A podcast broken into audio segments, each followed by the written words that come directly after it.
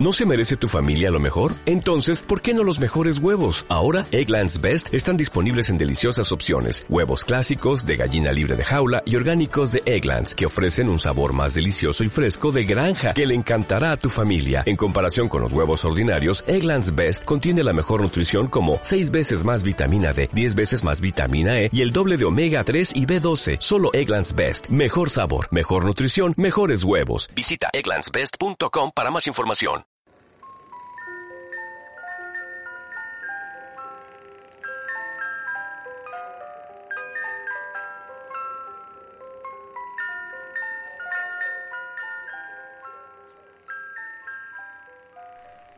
Hacen bien en sintonizar ahora 3J Radios, estimados oyentes.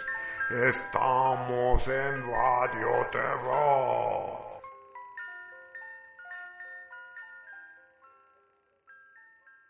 Muy buenas madrugadas. Están ustedes en Radio Terror de ahora 3J Radio. Con ustedes Robert Albela Reigns.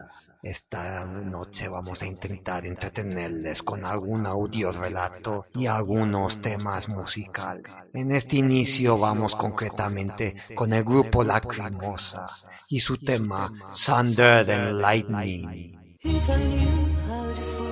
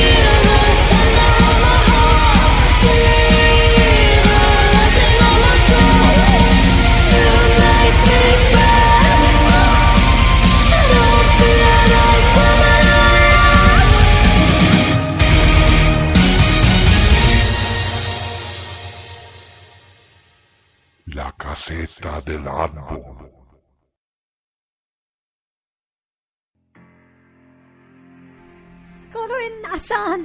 Corre todo lo rápido que puedas. Fueron las palabras angustiosas y desesperadas de su madre. Como pudo, alcanzó el jardín trasero. Sus cortas piernas se desplazaban con titubeos. Estaba nervioso, asustado, lloroso. Demonios. Era un crío de ocho años. Afuera el sol daba de lleno. Hacía mucho calor. Era de día. Empezó a sentir un fuerte escozor en el revés de las manos y en la cara. A mitad de camino del árbol donde tenía situada entre las ramas la caseta construida el año pasado con ayuda de su padre, escuchó el grito de su madre. Fue espeluznante. Recordó la orden que le dio. Tenía que correr, trepar a la caseta del árbol. Con suerte allí podía permanecer escondido. Y lo mejor, protegido por la oscuridad. Alcanzó la escala de cuerda y fue subiendo. Los ojos le picaban. Las lágrimas eran ácidas. Las sentía al deslizarse por sus mejillas. Tuvo que entrecerrar los párpados para continuar escalando el árbol. Cuando llegó arriba, se refugió dentro de la casa, recogiendo la escala. Nada más ubicarse al amparo de las sombras, sintió cierto alivio en la piel, aunque sollozaba con ganas. Tenía mucho miedo por lo que pudo pasarle a su madre. Notó cierta humedad en los pantalones. Se había hecho pis. Trataba de permanecer acurrucado en un rincón, el más sombrío. Al poco llegaron ellos. Estaban en el jardín, dos hombres malvados, los que habían entrado en la casa. Habían forzado una ventana de la cocina.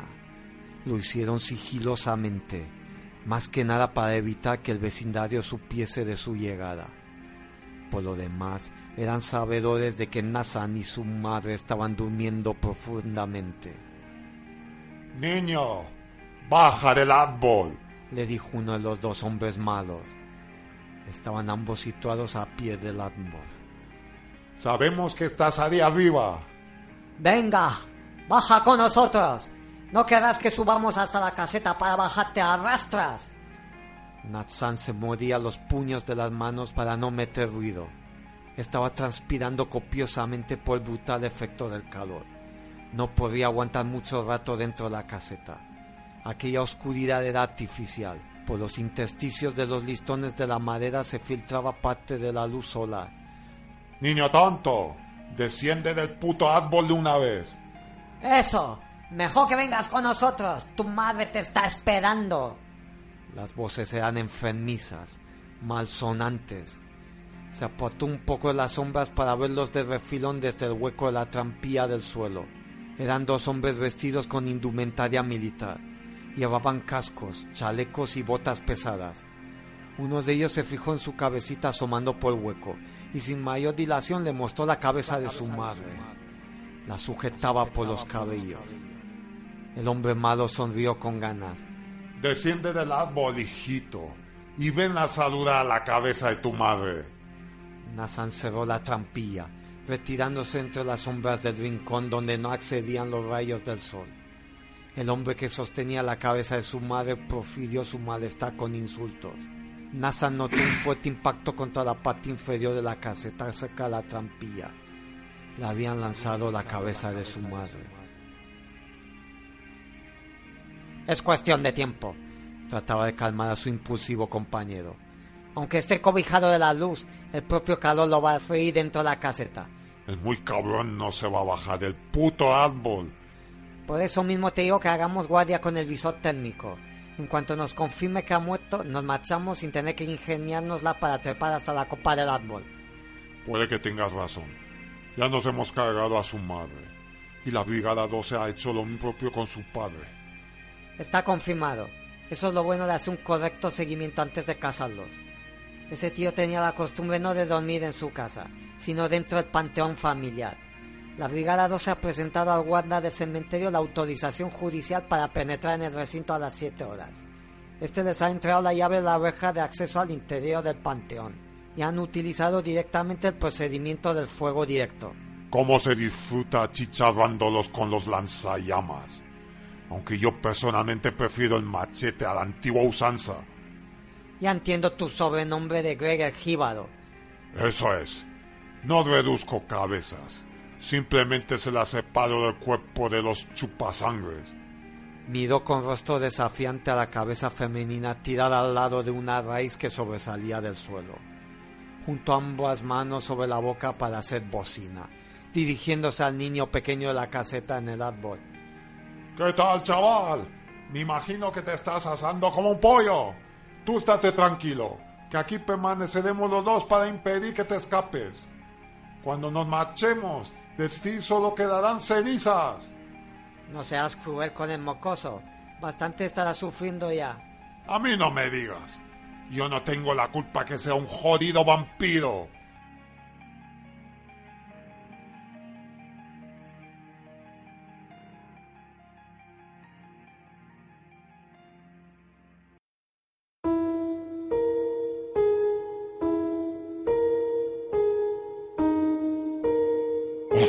Están ustedes en Radio Terror.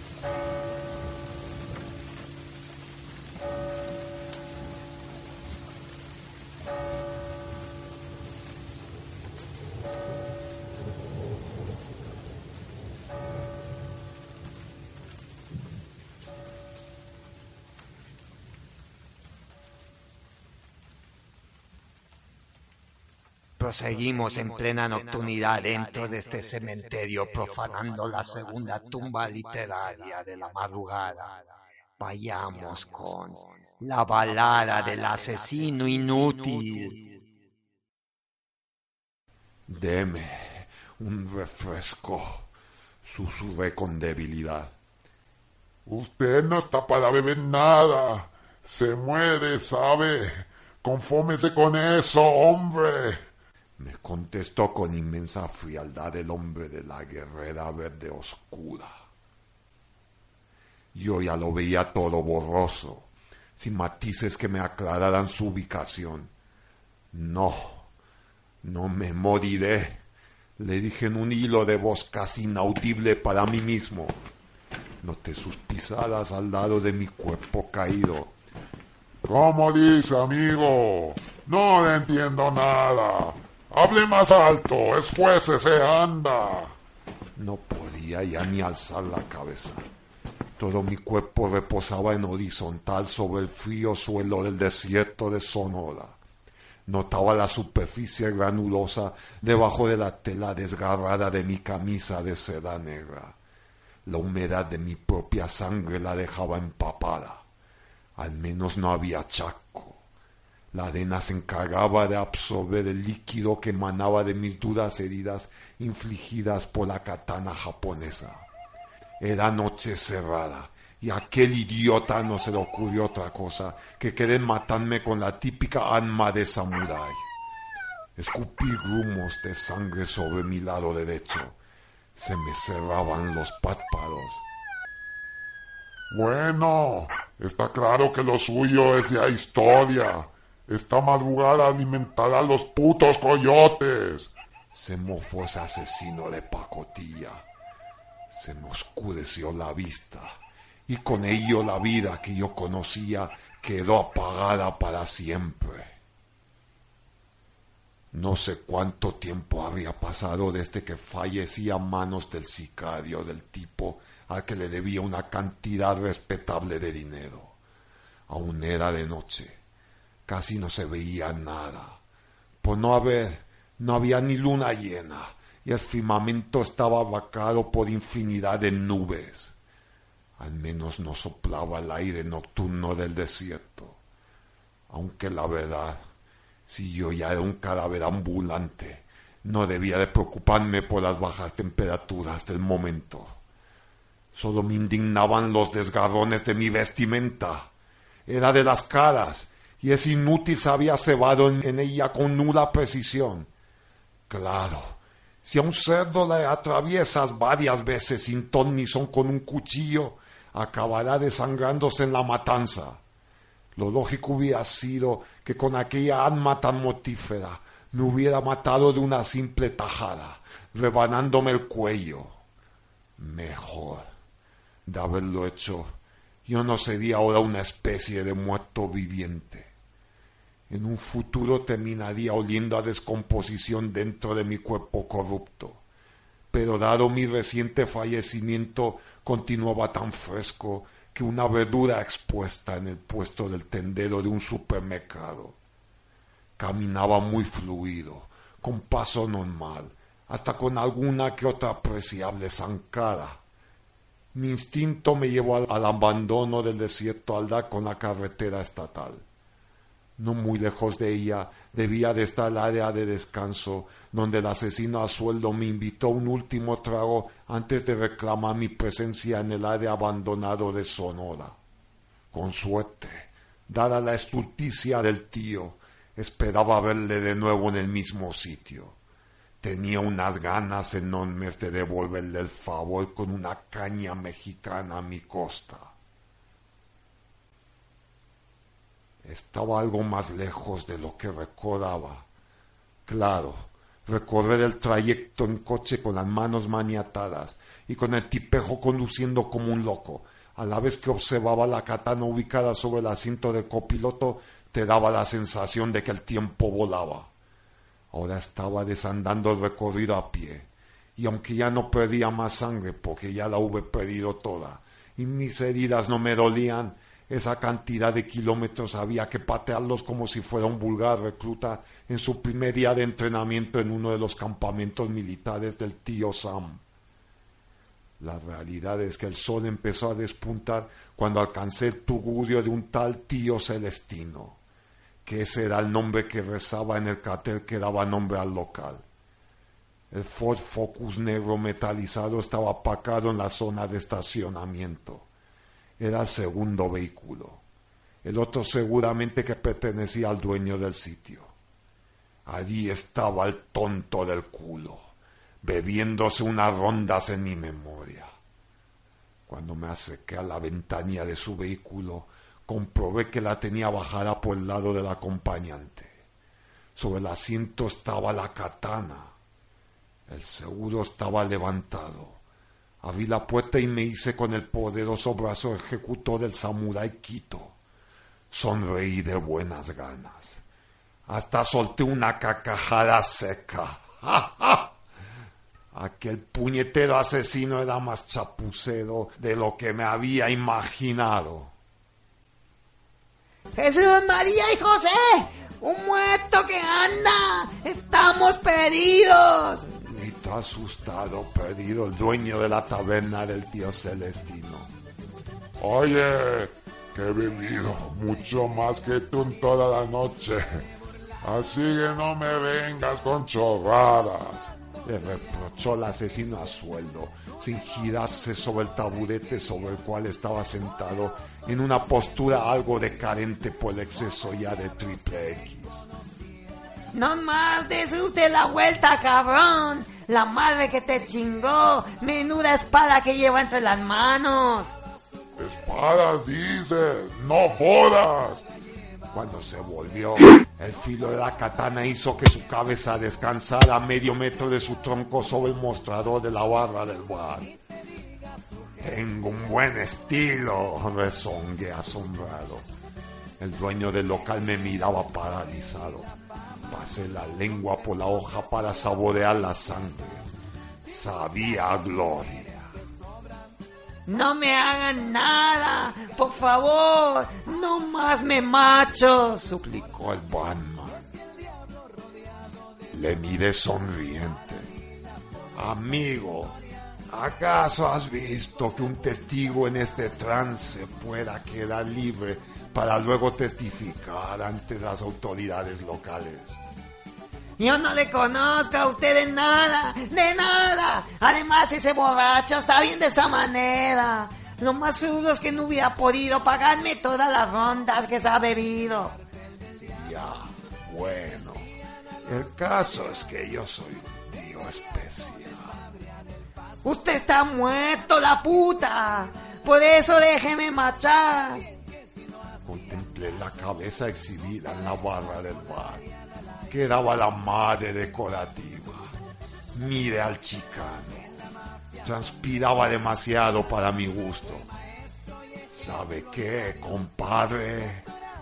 Que me deja ahí con viento fresco, puto gringo. Yo me marcho y tú luego te pudres con este otro. Empuñé con orgullo la katana. Me temo que no va a ser posible. Le he sacado gusto al tema este de cabeza Y yo me pudriré, pero seguiré marchando como buen zombie. Pero a ti, al faltarte la cabeza, lo que más harás será servir alimento a las cucarachas. Segundos después le di a la cabeza como quien golpeaba con fuerza una pelota de béisbol con la confianza de lograr un home run apoteósico. Más tarde seguí mi caminata por el desierto de Sonora.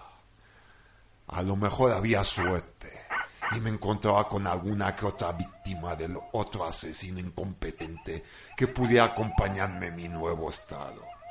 Además, el sol adelantaría mi putrefacción. Así no desentonaría como muerto viviente. Una vez que uno asume un rol, tiene que procurar ser lo más convincente posible. Si no, se es un completo inútil.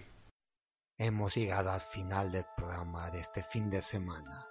Espero que lo hayan disfrutado. Nos vemos en la próxima ocasión. Con ustedes Robert Alvelar, Reinside en Radio Terror de ahora 3J Radio.